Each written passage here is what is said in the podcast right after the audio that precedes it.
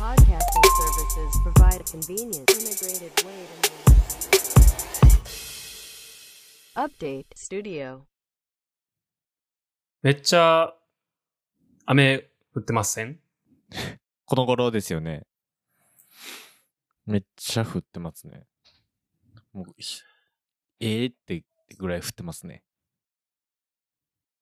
なんかさ、はいはい。傘って差すじゃないですか。はい。傘使いにくくない？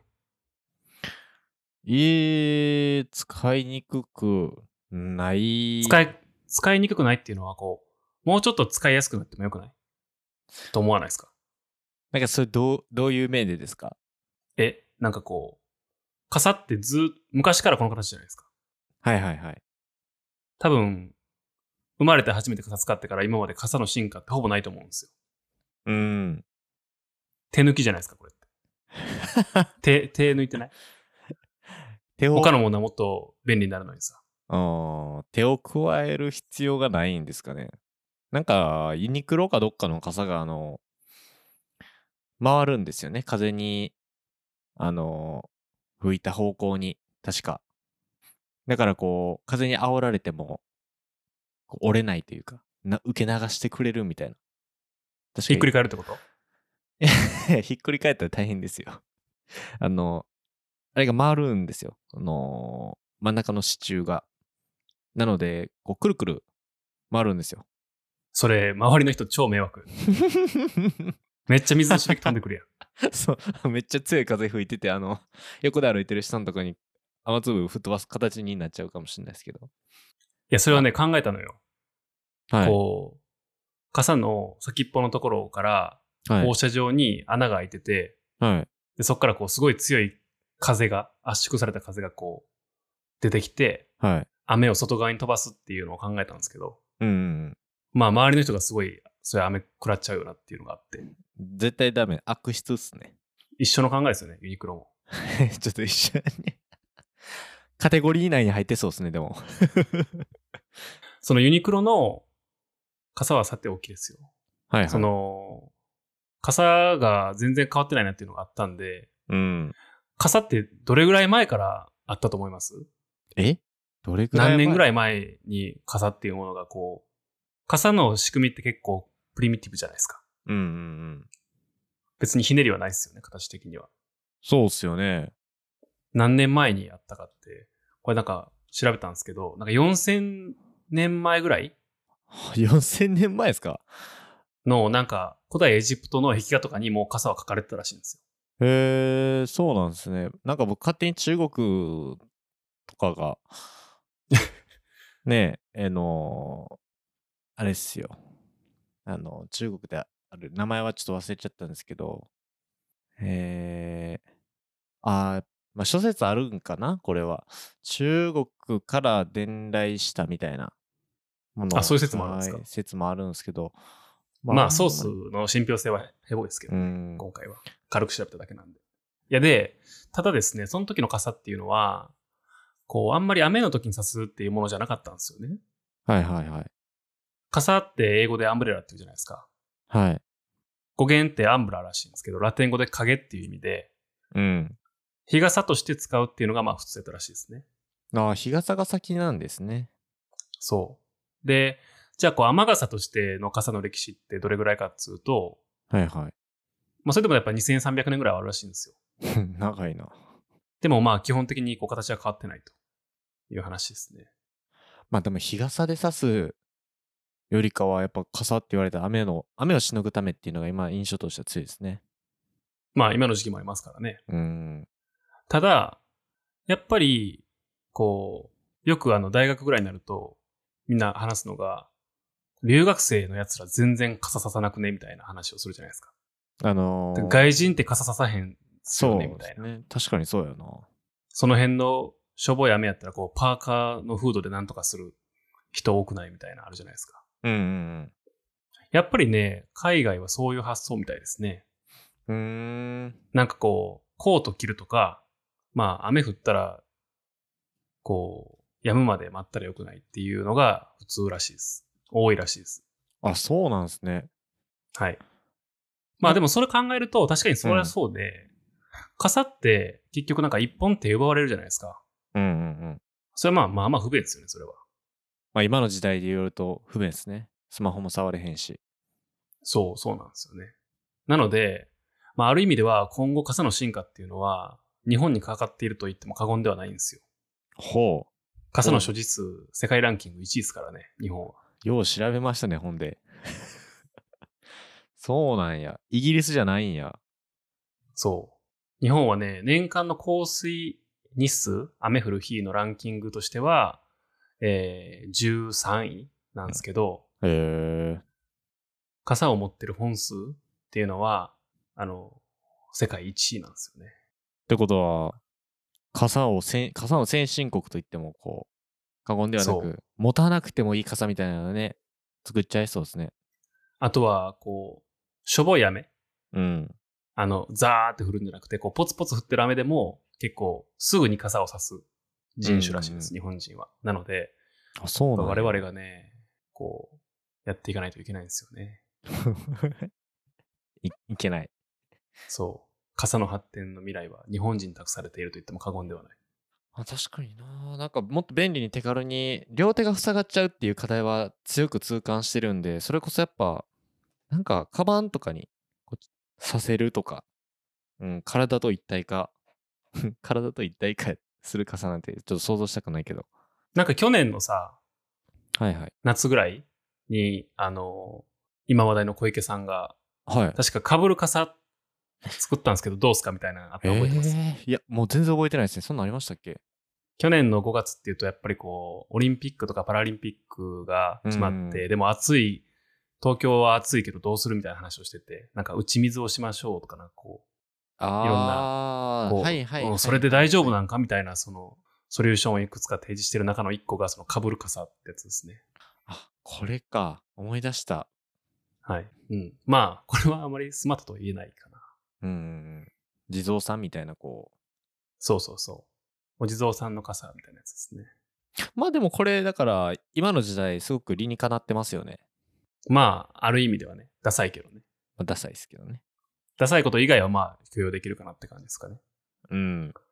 あの、結構長いこと傘を使っていて、同じ傘をね、ずっと使っていて、今年そろそろちょっと買い替えようかなと思って探してたんですよ。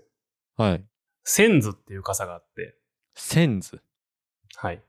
ちょっとリンク貼ります。Senzですか？ Senz？Senz。これはどういう傘かというと、ほうほうほうほえーっと、前後非対称のデザインになっていて、要はこう、傘を差していて一番困るのってこう、風で飛ばされちゃうというか、う。うん。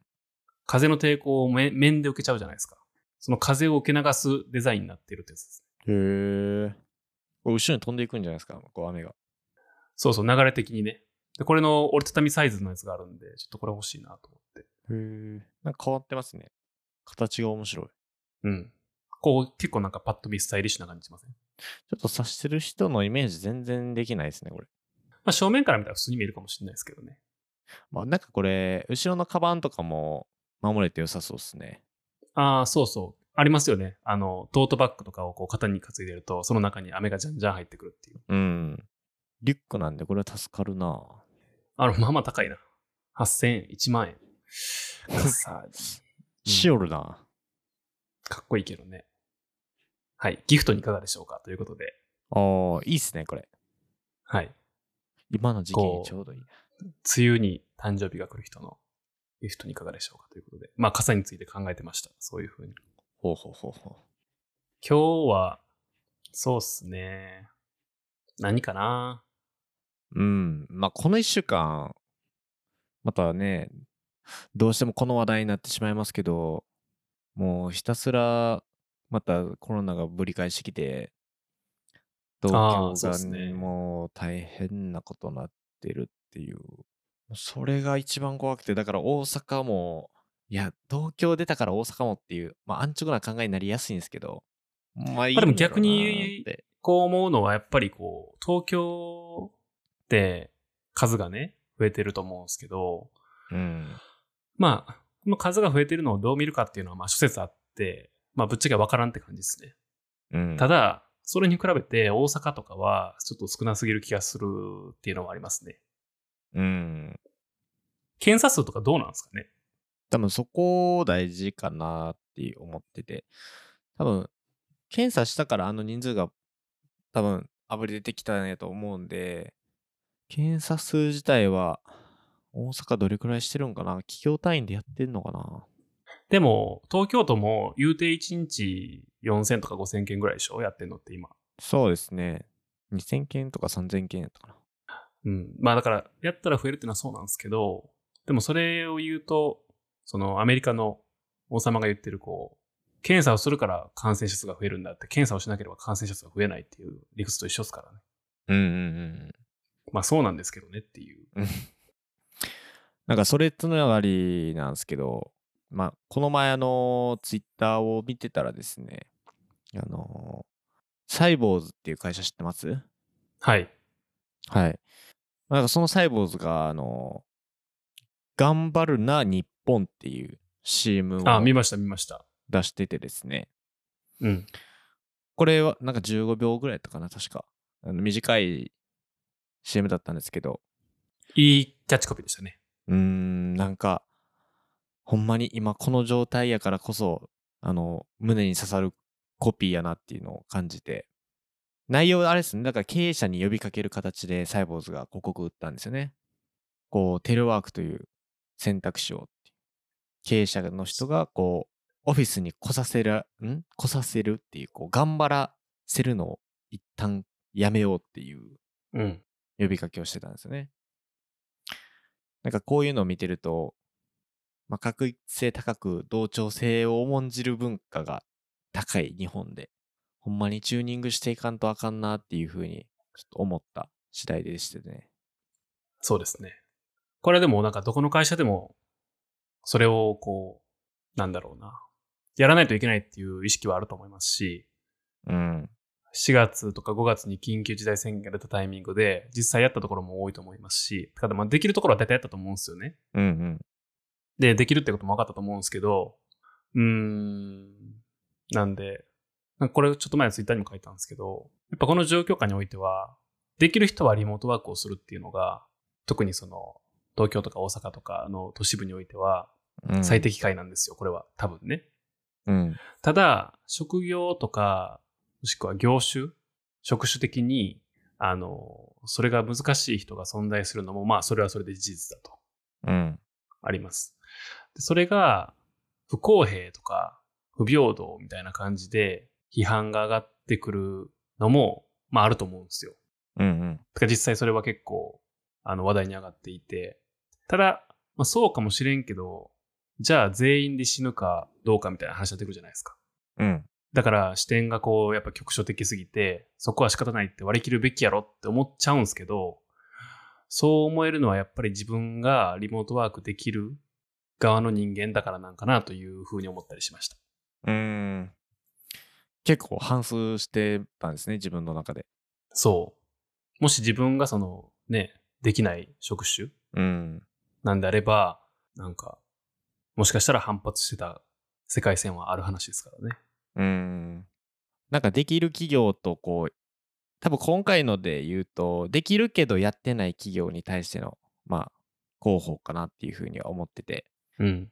まあ、多分できない人は多くいると思うので、まあ、それが多分なんかできない理由の課題が、結構その、テクノロジーの技術とかを用いて解決できるのであれば、これから多分どんどん進んでいくんだろうなっていうふうに思ってたんですけど、まあ、多分その話は、まあもう今回はない。全然なしでいいんですけど、この前ちらっと見たんですけど、まあ雨がほんまにひどいっていうのは、もうめっちゃ感じてるんですけど、この前あの、通勤する途中で、あの、おそらく中学生ぐらいかな？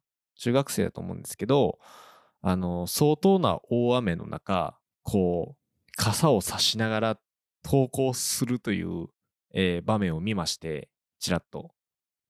うん。なんかこう、帰ったらって思ったんですよ。それ、僕最近毎日思ってますよ。毎朝。朝、こう窓開けたら結構雨降ってて、うんああ、行かないといけないのか、この中とか思いながら行ってますけどね。うん、そう。で、思ったのがやっぱこう、まあ、テレワークとかこう、リモートワークっていうのが、まあ、会社とか社会人っていうところで、まあ、すごくフィールドとして使われている言葉だと思うんですよね、今。うんで、も、まあこう、すごく悲惨なことですけど、まあ、痛ましいような地震、こう事件が起きてますじゃないですか。こう、雨の被害で、まあちょっとこう、亡くなってる方も出てるとか、なんかこう、まあ雨も一個の本当に大災害として、もう今にはい。なってる最中に、この前その、し滋賀が、滋賀でなんかえげつない雨降ったんですよね。もう、うんうん。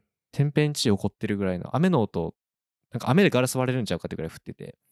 で、すごいね、それはそうなんですよ。で、学生、まあ僕の妹が学生なんですけど、あの、学校休んで、もう雨がひどすぎて。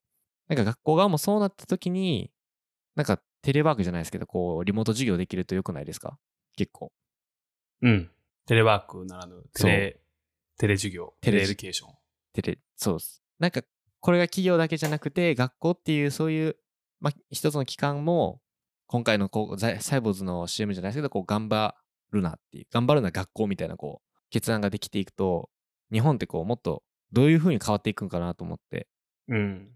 ちょっと考えてたんですけど、瞬時にこう選択できる。リモートの授業ができますとか。まあ、あの、社会人とか企業の場合はね、こう、その企業の経営陣が主導で、仕組みとか、まあ商品もそうやし、働き方とか変えていったらいいんですけど、学校はなかなかね、やっぱ難しいですかね。うん、スパッと変えるのは難しいところはあったりしますし、多分いろいろ文部科学省が決めていることとか、いろんな法律とかにかかる部分もあると思いますし、うん。なかなかそういうところでパッと変えるのが難しいっていうのはあるんじゃないかなと思いますけどね。まあなんかこう実現できてると想像すると結構素敵ですよね。なんかうん自由に選択。できてる学生がいっぱいおったら、うん。なんか近い将来そうなってほしいなっていう風に、あの傘さしてる学生を見て僕は思いましたね。もうほんまに帰りって思って。もう別にそれはね帰っていいよって。はい。リモートワークね、うんそろそろまた再開かなという感じはしますけどね。地方でもやっぱ増えてきてるので、数がね。うんうんうん。なりそうですね。また。あのーこの COVID-19 対策っていうところでいくと、うん。まあその3月、4月、5月ぐらいの時に台湾の取り組みというか対応がすごく話題に上がったんですけど、はいはいはい。そこで注目され、世界的に注目された人として、オードリー・タンっていう人がいます。ニュース記事で見ましたね、このオードリー・タンって人。はい。最近は結構人気者で、NHK の番組とかも最近出てたような気がしました。見てないですけどう。んで、インタビューとかもインターネットにすごく増えていて、うん。すごく注目されてる人ではあるんですけど、日本の Engadget っていうメディアうんうん。で有名ですね。はい。その、オードリー・タンに、えーインタビューをうん。するっていうのがあって、まあ、結構その、彼女の経歴というか、例えば中学校中退したとか、なんか10代でシリコンバレーで起業したとか、なんかそういうことが結構フォーカスされがちなんですけど、そのEngadget のインタビューでは、なんかそれだけじゃないんやなっていうのが結構分かったところがあるんですよ。ほうほうほで、それ何かっていうと、その、まあ、オードリー・タンは紛れもなく素晴らしい人物ではあるんですけども、そうじゃなくて、その台湾っていう国がすごいこう、社会的に進歩したデザインがされてるんだ、だろうなっていうのがすごくわかる。う。ん。で、そもそもこの COVID-19 の IT を使った、例えばマスクがどこで買えるかっていうのとかも、もともとやっぱりこう IT のインフラがちゃんと台湾の中で、あの、整っていたっていうベースがやっぱあるんですよね。あ、元からあったんか。っていうことが、まあ、まあそのインフラ、IT インフラが、まあ、ある程度日本と比べても発達していたというか、整備されていたっていうのが一点と、で、もう一個は、その、社会を作る制度というか、デザインというか、が、例えばね、日本の場合とかって、結構政府が方針とかを決めて、で、それを例えば民間がやる。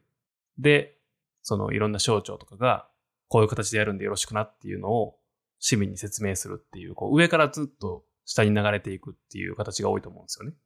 コロナの対策とかに関しても、結構、西村さんとかがいつもこういう風にしますとか、見解を示すことが多いじゃないですか。うんうんうんで、それに対して台湾って結構、こう社会からの要請とか、こういうことに困ってんねん。だから解決してくれやっていうところから、物事が始まることが多いらしいんですよね。今回のそのマスクのやつに関しても、マスクってどこで手に入るんですかわかりませんっていうところが結構たくさん声があって、ほなっていうところで作り始めたっていう感じなうんん。ですよ。で、千原くん SW に来たことあるからわかると思うんですけど、うん。うん。やっぱりこう、新しい企画とか、物事というか作るときって、あの、まあ、企業でもそうやと思うんですけど、なんかユーザーのなんかこう、どういうペインがあるかみたいな調査ってめっちゃあるじゃないですか。やりますね。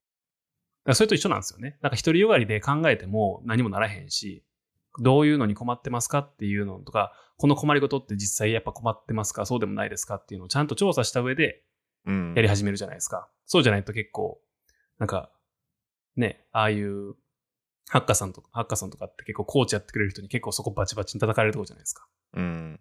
それはお前の思い込みじゃないのかっていうのは。うん。なんか結構これはよく考えたら当たり前のことで、逆に言うとなんかこう、すごい今格差が広がってる日本社会で、政府の偉い人とか、業界の偉い人が集まった有識者会議やっても、国民の大多数が求めてるもんなんか出るわけないやんっていうのが自分の考えなんですけど、うん。まあそれはさておきですよ。なんかそういうところの物事の作り方がありますっていうのが一個あって、で、さらにこううまいなって思ったのは、そのインタビューの中でも書かれてるんですけど、やっぱで社会に不満を持ってる人っていうのたくさんいると思うんですよ。うん。こういうことに困ってますとか、こういう風になったらいいのにって思ってる人もいると思うんですけど、それ以外にもなんかこう、それに対して一応国とか政府とか、もしくは民間企業とかが解決策出してるんですけど、それがいまいちこう、スマートじゃないというか、うん。ダサいというか、クールじゃないみたいなので、不満持ってる人もいるし、なんやったらもう俺がもっとうまくできるのにっていう人もいるじゃないですか。だから、その課題に対していろんな意見をいろんな人が持ってますよね。で、日本って結構それなんか言いっぱなしな感じあるじゃないですか。うん。これはクソとか、これはゴミとか。うん。もうそれ言いっぱなしが多いじゃないですか。じゃなくてそういう人をなんかこう巻き込んで一緒に解決していくっていう流れが、その台湾にはあると。うん。で、この中ではコークリエイターっていう話をしてたんですけど、文句言うだけじゃなくて一緒にやっていこうぜっていうマインドにこういかに転換していくかっていうところに台湾はすごく力を入れていますと。うん。教育なんですかね、それはやっぱり。うん、教育もあると思いますし、やっぱりそこにこう声を上げたら、社会が良くなるっていうことの実感があるんじゃないかなっていうのがあると思うんですよ。ああ。なんか、言うても無駄ってなってもうたら言わないじゃないですか。うんうん。でもなんかこう、自分一人一人が社会の一員やし、それのこう、責任っていうか、まあこう声を上げることで物事がちゃんと動いていくんだっていう、それないっすよね、日本にはなかなか。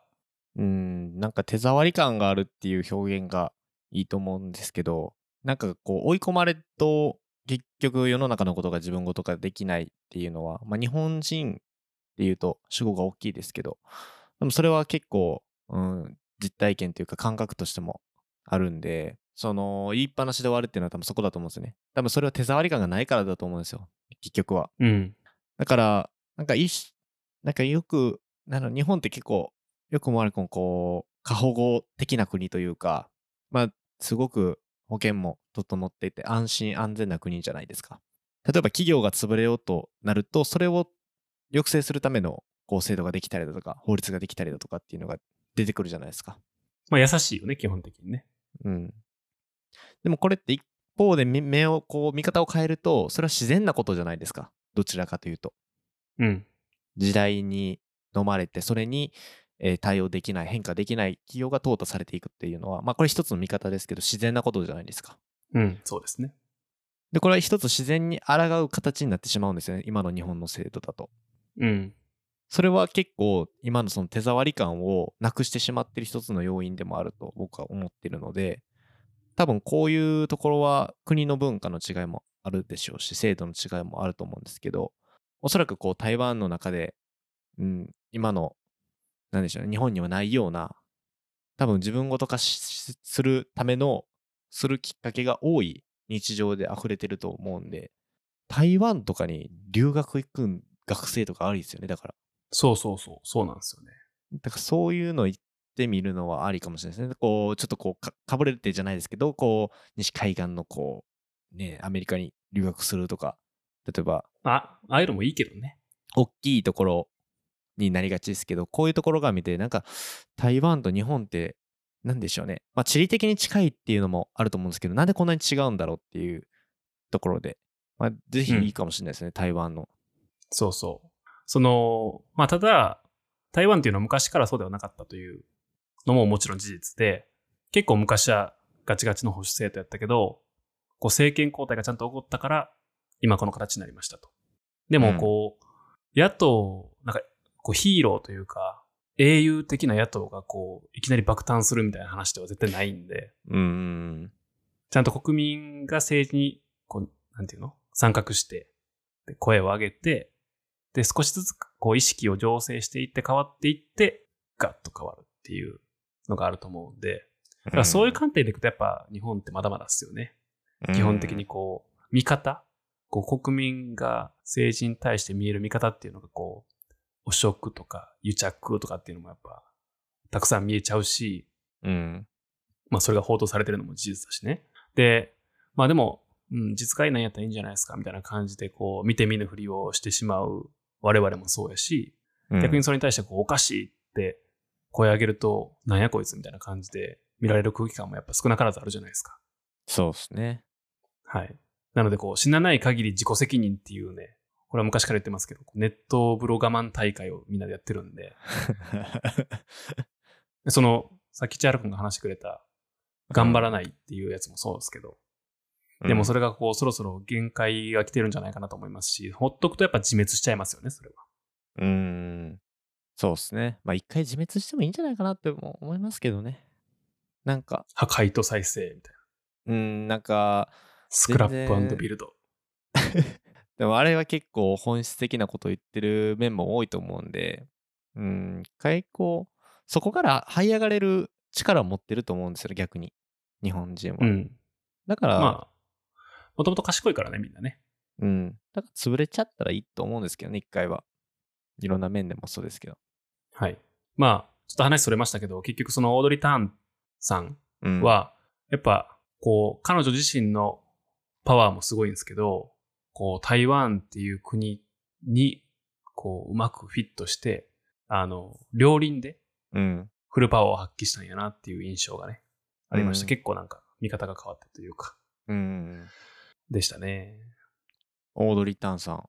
僕も、あの、なんかね、なんでオードリー・ターンさんを知ってたかっていうと、ドミニク・チェーンからやったかな？ドミニク・チェーンさんから派生したんやったかな？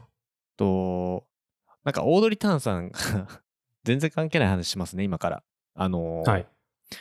好きな SF 映画がメッセージらしいんですよ、確か。おー、なるほどね。それで見たんですよね。なんか、で、誰やろうってなったら、なんか、どうやら、あの、世界で有数の、もうほんまに貴重な IT 人材だっていうのが出てきて。これ、メッセージってどっかで聞いたわと思いながらね、そうだね須永さんが。そう。何回も言ってるで僕も見てるんで、はい。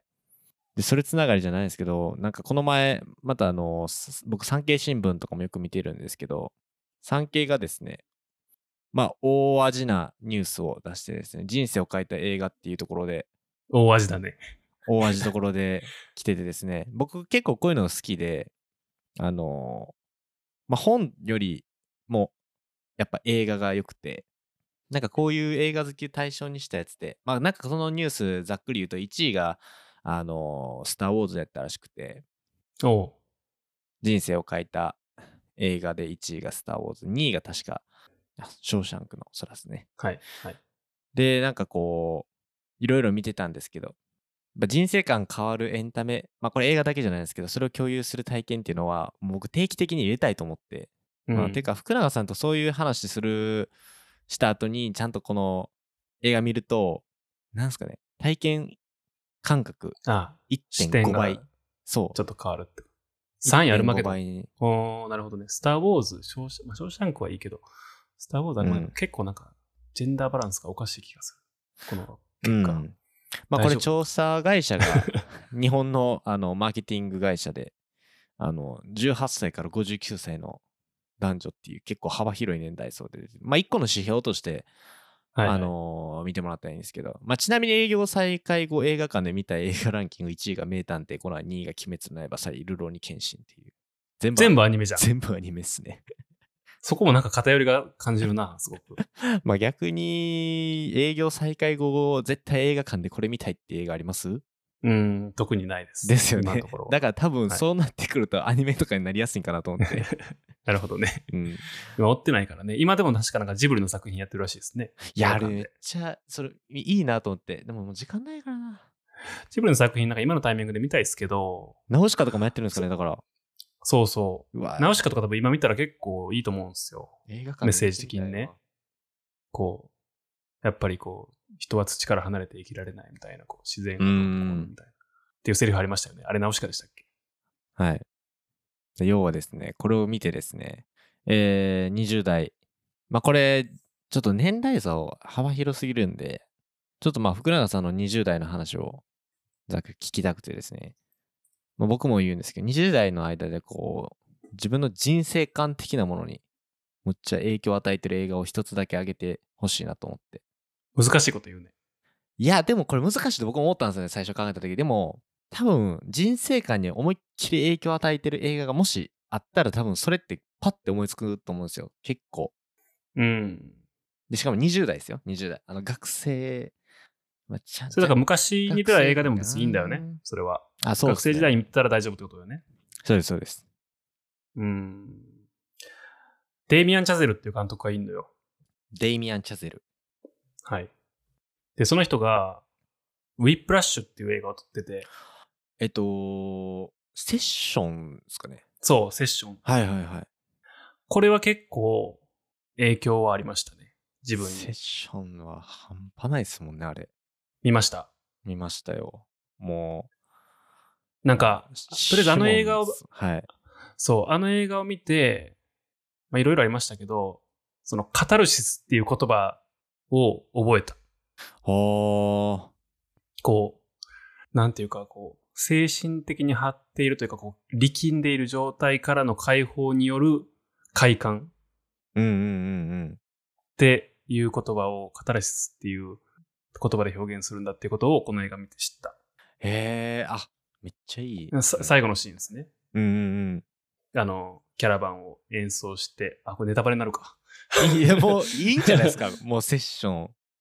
はい、あの最後のシーンです。はい。あれめっちゃいいですね。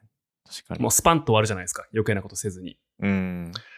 ですけど、まあなんか、この映画はこう、あの、ジャズガチ勢の人たちからは、まあ、各種、なんていうんですかね、うん。批判はあるらしいんですけど、まあストーリーとして、こう、すごい、うん、マッチョ思想とというか、スパルタ思想というか、そうっすね。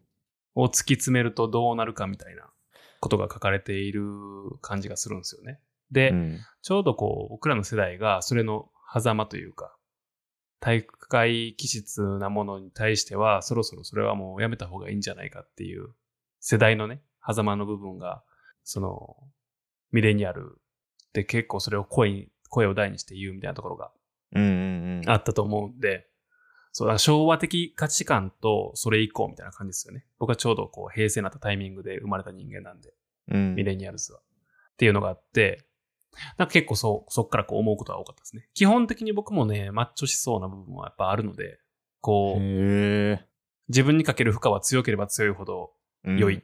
ていうところはあったりするんで、人に強要はしないですけどね。うんうんなので、複雑な思いで見ながら、わかるけどわからんみたいな。部分的には正しいが部分的には間違ってるっていうのをなんか、何回か見ましたけど、何回も見ながら思ってましたね。うん。うん。あれいいっすよね。なんか狂気的になれるだけのこう、好きなこととか、飲み込めることがあるのか。あ、そうそう。それがまず前提にあると思いますね。でもやっぱり。こう、ん。他のものを犠牲にしてでも、がっつりこう入り込みたいものがあるかどうかっていう、まあそこが前提だったりしますけどね。なんかそこがね、結構面白みっていうか、あのー一つの憧れみたいなものも多分あの英語見てると出てくると思ってるんですよね。なんかそういうのって、あの現実味があるんですけど非現実的な内容じゃないですか。うん。あんまりこう、だってあれ確か彼女、あんまり言うとあれですけど、彼女とかもこう、もう邪魔っていうか、そうそうそうそ練習優先順位をね、下げてね。うん。なんかああいうの見てると、うお、なんか、修羅の道歩んでってんな、みたいな、そういうところを感じて、なんか、没頭することの、なんか魅力さを感じた気はするな、あのセッション見て。うん。なんか、多分過去に何かに対してこう、狂信的に、うんそれこそ寝食を忘れてそこに熱中しましたっていう人間は、うん。なんかこう、やっぱ感じるものはあるはずで、うんただ、やっぱこう、結構時代と逆行してる感はあるから、そうですね。あるよね。なので、うーん、って思いながら、結構なんか、変わりつつあるなという。のを感じたね、あれを見ながら。あれは良かったと思いますよ。あれよかったですか ?20 代、はい。人生観に影響を与えた映画。これ見ちゃってるっていう僕が。ああ、そういうこと。ああ見てないやつの方が良かったってこと？いや、あ、それで見てるやつを選ぶってことね。そうっすね。なんかまたあれば、僕言うとくと一応、うん。えー明確にこれ1個あって、はい。 Dead Poets Society っていう映画なんですよ。でも、君まだ20代前半僕20代なんですけど、あの10代という前提でいきましょう。ああ、はい。19の時に見たんですけど、 Dead Poets Society っていう、日本語訳、邦題だと確か今を生きるっていう映画で、89年ぐらいの、えー結構前の映画で、あの、ロビン・ウィリアムズが出てる映画なんですけど、これは、まあ、舞台、学校の舞台で、その、ロビン・ウィリアムズが、その、キーティングっていう先生の役で出てるんですけど、なんかそこで、まあ、なんかし、デッドポイントスタイルってこう、なんていうんだったかな、シセ、なんかし、いうんと、シセル詩人の会か。まあ、し、なんか死っていうのはあのデスですね、あの普通の。死うんの詩人の会なんですけど、なんか、この日をつかめっていうのが、あの、トータルして、えー言ってるメッセージ。今を要は真剣にちゃんと生きなさいっていうことなんですけど、それがこうストーリーの中でこう何回も何回も、えー先生が、えー生徒にこう関わる姿勢とか、で、生徒がそれに気づかない、こう、なんていうんですかね、もどかしさみたいなのもあるんですけど、もう一般的な、本当に青春学校物語なんですけど、でその中で出てくる、まあ、詩の本当の素晴らしさ、あ、今のこの詩っていうのは、あの、うちですね、物語の方とかの詩の話ポエットの方ねポエットの方で。詩の本当の素晴らしさとか生きることの素晴らしさっていうことを、こう、前のめりになって教えようとするんですよね。学生に。でもそれが、やっぱ学生からすると何のこっちゃか分からへんみたいな。今を生きるって具体的にどういうこと？みたいな。多分社会人とか大人になって、えー、と今をちゃんとこう真剣に生きるんやでっていうことをえー言われて、なんかこう肌感覚で分かってきたっていう人は多いと思うんですよね、今のうんうん。年代になって。でも学生って、なんか今を生きるっていう感覚があんま分かんないんですよね。正直。うん、なんか、結果論からね、振り返ってみるとっていうのはあるからね、実際。うん。でもなんかそういう、えーまあ、どういう人になんか人生を変えたかっていうことで言うと、やっぱその今を生きるっていうことは多分おそらくこういうことなんだろうなっていう一個の具体例じゃないですけど、うん。それがすごく実感して、絶対最後泣くんで、もう100%泣きますし、ほんで、まあ全員が全員じゃないですけど、多分泣き終わったら、よし、ちゃんと今生きようってなるんですよ、ほんまに。なんかめっちゃチープな感想になってるんですけど、なんか最後ね、こう、机の上に立つシーンがあるんですよ、全員で。こう、教室の中で。そこはもうちょっと絶対ネタバレしないんで、あの、絶対見てほしいんですけど、キーティング先生が言う、その詩の引用であったりだとか、まあ、こう、引用、なんかこの前もこの話した、なんか引用が多いっていうか、まあなんかそういう、なんですかね、えーその引用を代わりに言ってくれる人。うん。うん。うん。ハーフ・オブ・ウィットも確かそんな感じだったと思うんですけど、こそうねう、詩であったり哲学とか、なんかそういうのを代弁して言ってる物語の中に組み込んでいくっていうのが、かなりこう秀逸に組み込まれている映画なんで、これはもう人生観絶対影響を与えると言っても過言ではない映画なので、福永さん、これは今日初めて聞きました？うん、知らんかった。見ようかな。結構面白いと、まあ、今、Amazon プライムとかでは見れへんのかな古すぎるんかなこれはぜひ見てみてください。まあ、僕は今、あの、 Dead Poets Society。あ、そうですね。 Dead Poets Society ですね。うん。オッケー。も落ちれた、入れた。あります。僕はね、今、もっぱら Queer Eye ばっか見てるんで、なんか映画があれば、アいいよね。もうほんまに、うんま泣いたこの前も、もうほんまに良すぎて無理やわ、あれ。コンテンツ系でいくと、僕は最近もう完全に3体ですね。あ、いや、いいです。読み終わりました、はいえっとね、ジョーを読み終わりました。おお。で、芸に行ったんですけど、まあ、芸の方がやばいですね、これは。ついていけてます？いやいや、これはね、本当にね、やばいですね。うん。骨太やもんな、あれ。表紙見て、厚さ見て思うからな、もう俺。うん、僕、厚さの概念はないんですけどね、Kindle で。あ、そっか、Kindle か。でも、全然なんかその、厚さを感じさせないですね。マジでページをめくる手が止まらんとはまさにこのことっていう。人の名前は大丈夫ですか？いけてます？ああ、あのね、相変わらずいっぱい人出てくるんでね、あの、あだ名をいっぱいつけてます。あだ名をつけてんのと、なんか、あの、字の形で覚えてる。これが3体っすね。ちょっと僕はいまだ見れてないので、感想を聞きたいですね。全然覚えられない。はい。えー、そうですね。うんふんのやついいですか？うんふんのやつ。あ、うんふんもあんまり、あんまりかな。うんふんもそんなに。うんふんウェイティンってこれグリストだ、なんなん、なんでしたっけこれ？ビデオチャットのアプリでしたっけ？あ、うんふんですか？うん。うんふん。うんふん。発音が難しい。うんふん。うん MMHMM。うんふん。うんふん。これをね、簡単に言うとね、OBS みたいな感じですね。あ、はいはいはいはい。で、OBS って何かっていうと、なんかあの、YouTube とか、まあ、うん。Zoom とかで使えるんですけど、こう配信をするときに使うソフトで、はいはい。こう、よくなんかゲーム配信してるとか、ゲームの画面の右下のところに、こう、クロマキーで抜いた自分の絵を持ってきてとか、なんはい。はいかコメントをつけてとかやってるじゃないですか。うん。多分あれと大体同じな感じなんじゃない？あれのちょっとビジネス寄りというかに持っていった感じなんじゃないかなというふうに思ってるんですけど、ああの、要は、こう自分のビデオチャットの自分の画面にいろんな情報を載せれますよ、かつ簡単にっていう、そういうアプリケーションなんじゃないかなと思ってます。まあ結構じ実務的に使えそうですね。そうそうそう。なんか結構やっぱビジネス寄りでなんかこう、グラフを大きくしたり小さくしたりとか、なんか自分を大きくしてとか、自分をこう、半透明にしてとか、みたいな。とか、人をもう一個寄せてきて対談風にしたりとか、みたいな。そういう感じで使ってたんで、結構ビジネスより、プレゼンテーションよりかなああ、はいはいはいはい。うん。かなとは思いますけど。うん。まあでもね、なんかね、ビデオ通話とか、まあ映像配信っていう部分に関してはもう完全にね、こう、一般の方まで使えるというか、その、そういうものがある、使えるっていうことを知ったタイミングがそろそろ来たんじゃないかなと思いますね。なるほどね。うんうん。それどっちのムンフンですか？今ちょっと自分で言って笑っちゃった。うんふん ってやつでしょ？うん ってやつですね。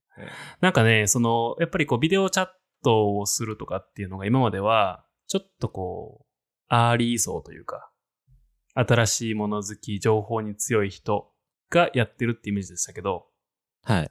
この新型コロナウイルス感染症のことがあって、なるだけステイホームしましょうってなった時に、うん結構 Zoom 飲みをやりますみたいなのが増えてきて、うん。あの、スマートフォンが入り出したけど、かたくなにこう、ガラケーの方がいい、スマホは電池持ちが悪いからみたいなとか、うん。なんか、絵文字がとか言ってた人がいましたけど、もうそれもなんかこう、一定の層を超えるとバーって広がっていくじゃないですか。そうですね。そういうなんかこう、ここを超えたら爆発的に広がるっていうのをキャズムっていうんですけど、完全にうんうんなんかこのビデオ通話とか映像配信に関してはキャズム超えたなっていう印象を最近持ってますね。仕事をしててもそうーん。もう当たり前ですもんね。もうなんかもはやビデオ会議する、ビデオ通話するのが。う。そうですね。まあ端末もみんな持ってますし、うん通信のこう、スピード的にも問題ないところまで行ったんで、うんうんうん。あるんじゃないかなと思いますけどね。これ、ビデオのやつでつながりなんですけど、あの今、インターンとかもビデオじゃないですか、基本的に。ああ、やってますね。はい。あの後輩がまだインターンをやってる最中で、で、それで、オンラインでやってるらしいんですけど、で、オンライン特有で、まあ、これ多分、ズームとかにも出てくると思うし、普通に仕事面でもそうだと思うんですけど、明らかにこう、課題となってることがあるって言ってて、うん。それがその、アウトプットする品質のこう高さが、やっぱりこう、めっちゃ求められるっていうふうに言ってて、はい。どういうことかっていうと、あの、やっぱ対面とかで、まあ、福永さんとかともそうですけど、こう対面とかで喋ってたら、こう、やっぱり、あの、一種の人間性みたいなものっていうのが感じられるじゃないですか。はい。まあ、いろんなジェスチャーもそうですし、えその人のこう、人柄の良さっていうのは、やっぱりこう、情報、音と光の情報だけでは少し伝わらないものがあると思うんですよね。うん。でもだからこう、アウトプットするものの、なんかその、なんですかね、出すものだけを、やっぱりすごく評価されるっていう状態になってるらしくて、今。はいはい。だから、それに紐づいて、こう、アウトプットの品質の高さがめっちゃ必要っていうことが、インターンシップ、今のインターンシップの中で結構課題となってることらしいですけど、これが、まあ、全員が全員に当てはまる課題ではないと思うんですけど、確かにこの今、 Zoom とか、まあ、Teams とかもそうですし、こうウェブとかで会議とか、こう商談するってなったら、なんか今まで以上にやっぱ論理性というか、なんかロジック重視、そうですね。意味がだからもう、通じるみたいな。営業とかやったらその商品にどれだけ価値があるかっていう、なんかその人の人間性がどうのこうのみたいなところうんの割合がこう減らさざるを得ないというかね。減らざるを得ないというかね。うん。多分それに近いなと思ってるんで、ああ、多分これはあの実体験通じて多分これ、ひしひしと感じてるわと思ってたんですけど、うん。なんかそのインターンシップの、それ、先行の通過率がなんか1%台の会社があるらしくて、ほ先行通過率1%フリークアントホールディングのインターンっていうやつやったう。んですけど。なんだよな問題みたいな、こう、どういうことみたいになってみたら、まあ、一個の例やったんですけど、2030年の時点であの GAFA ありますね。Google、Apple、Facebook、Amazon の中で、時価総額が一番高くなってる企業を選んで、その理由を論理的に述べようっていう、知らんがなっていうああ。インターン。 GAFA の中で2030年、はい。時価総額が一番高くなってる企業。はい。ああ。わかんなくない？そんな。ちょっとこう、ロジックかなロジック云々、そうですね。ロジック云々置いといて、僕も多分おそらく Amazon かなっていうふうに思うんですけど、それを、あの、まあ、知らんがなって最後言いたくなるんですけど、そういうかなり難易度の高いテーマを、まあ、これ一個のあの例なんでインターンシップでやってるらしくて、そうするとやっぱこう提出率を調整できたりもするんああ、ですよ、ね。なるほど。エントリーのバーを上げてんのか。そうなんですよ。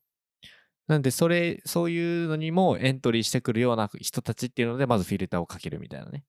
なるほどなと思いながら見てて、でもやっぱそれを聞いたときに、なんか、これをズームとかそのオンラインインターンシップでやるんやって、それで出てきたアウトプットで、マジでこう企業の人がうなずけるってなったら、それほんまに優秀な人材やなってめっちゃ思って、そうなりますよね。うん。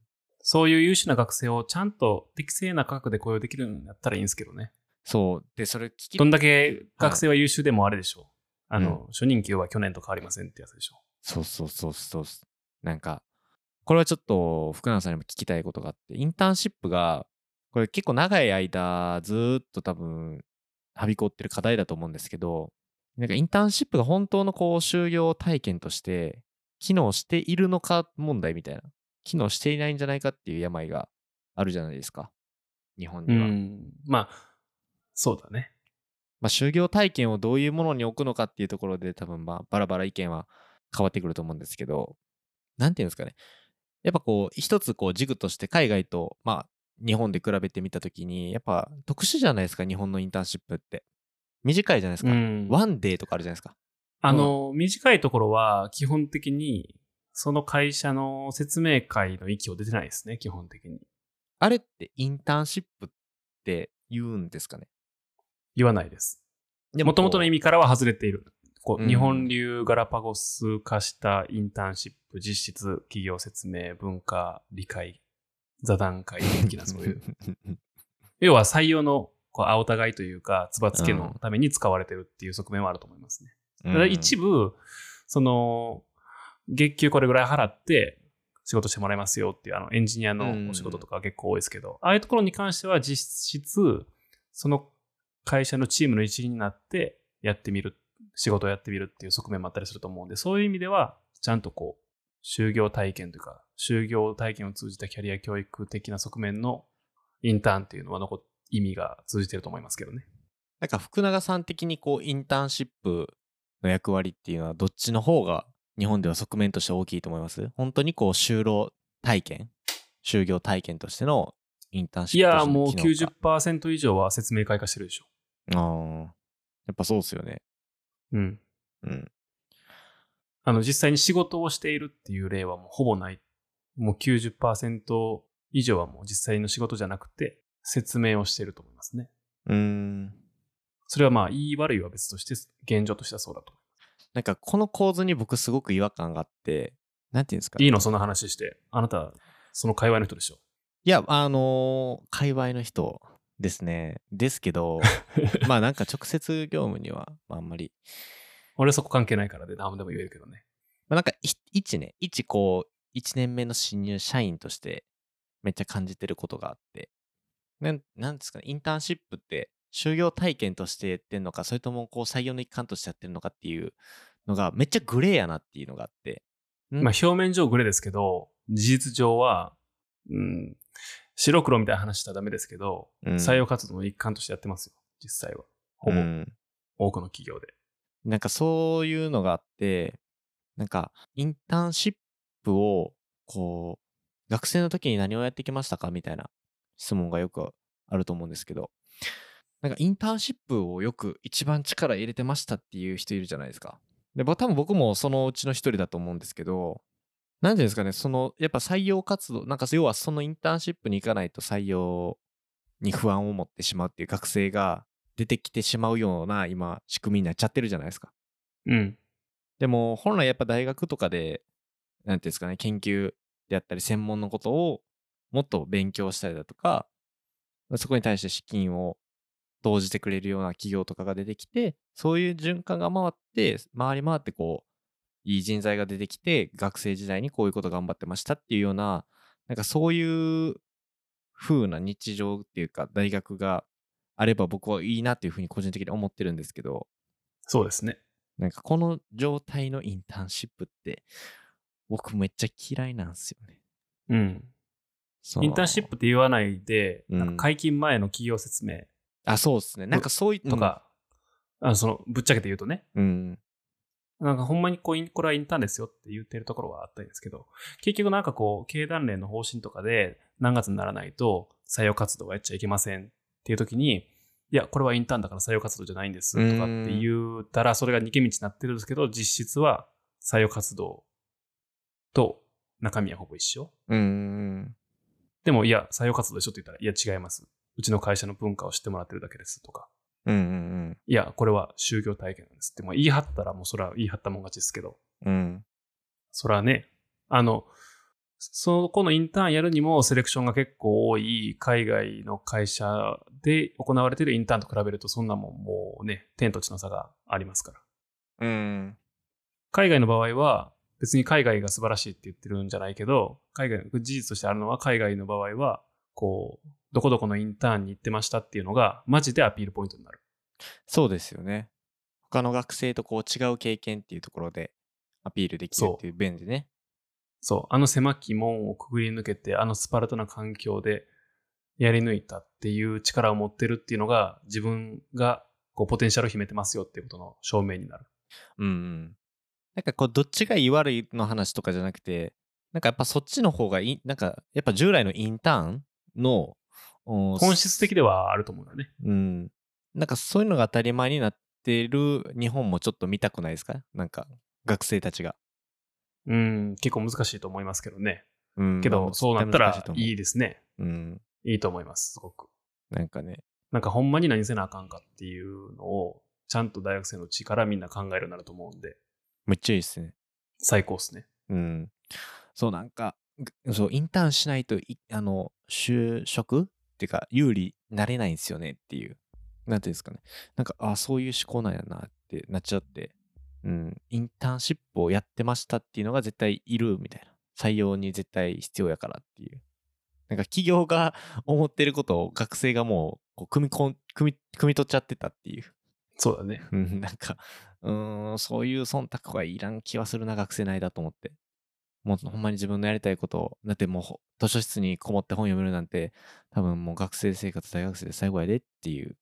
まあ、他力本願になっちゃいけないですけど、その冒頭に話したサイボーズのうんの。話とかもそうですけど、あの、もうそろそろやめませんこれっていう、っうん、そうっすね。それに近いですね。ていうのを、誰かが言ってくれたらいいんですけどね。でもやっぱ僕たちじゃないですかね。なんか、まあ世代的には我々でしょうね。